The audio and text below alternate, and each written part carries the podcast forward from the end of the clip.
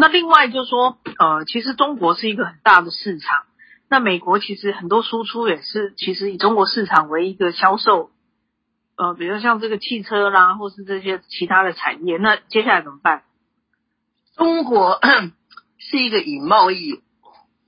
为重点的国家，对，因为它的它的所有的人员支出啊，OK，它的它的大宗商品啊，都不以都不足以支撑他国家的需要。所以他必须要以做贸易来做做这个支撑点，也就是说，他必须要有东西来来工作以后，他才能够进口他的所需要的能源跟大宗商品。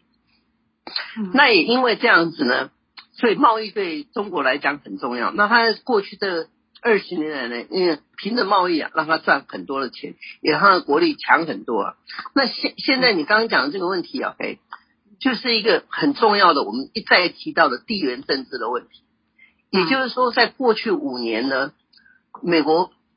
开始在民意上转变，尤其是不仅是共和党从开始，现在民主党也一起萧规曹随，就两党现在已经达成共识，跟中国的关系，OK，不仅仅是一个竞争或者是伙伴的关系，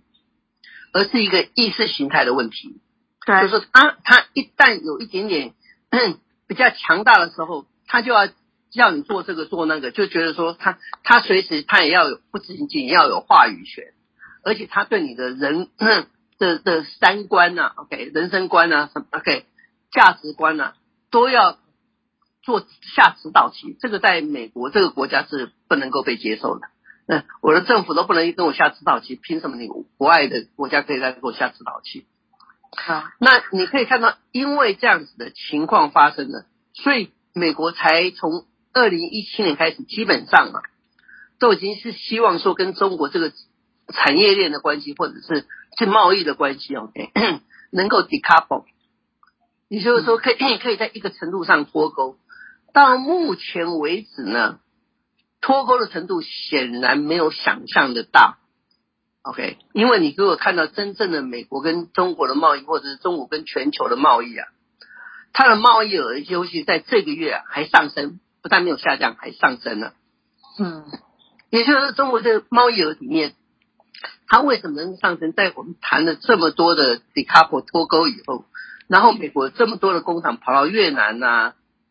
甚至柬埔寨，OK，我讲了一个很这样子的国家，还有印度去生产，为什么中国的贸易量反而不减反升？一个最重要的，就是说，因为中国在这一场。最近的这些生产里面，它的世界工厂的地位，OK，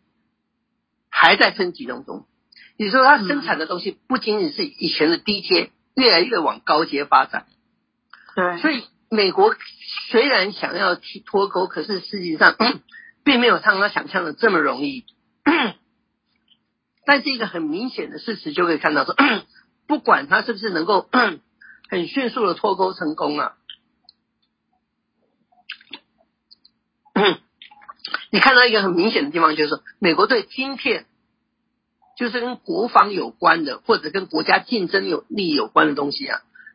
是做到一个全面防堵的政策。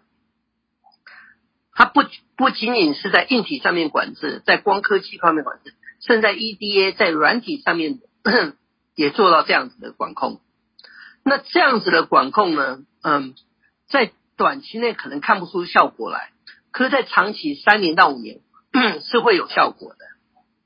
嗯，也就是说，贸易上来讲，中国可能 在在目前为止还会继续达到这个领先的地位。可是，我们预期在未来的三年内可能会受到影响。一个最明显的事实啊，你可能在年底以前就可以看得到了，就是 现在在美国上市的这些所谓的中概股啊，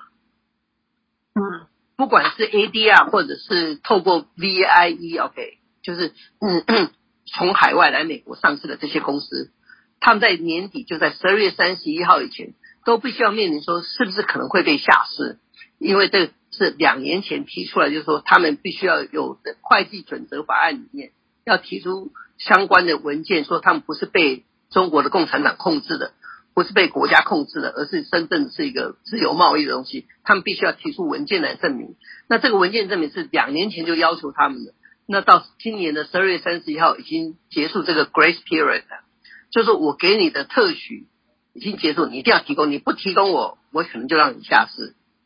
那么这些是不是会提供他们到十二月三十一号就会出现的时候，你可以马上可以看到，在这这一段期间可以陆续有。中国的这些公司，就是有些所谓的中概股，它可能会回到香港去上市。那那么它是回到香港下上市呢，还是一直要拖到十二月三十一号以后看看美国的态度呢？我觉得这个东西其实不到四个月而已嘛，所以很快大家都会看到这个结果了。嗯。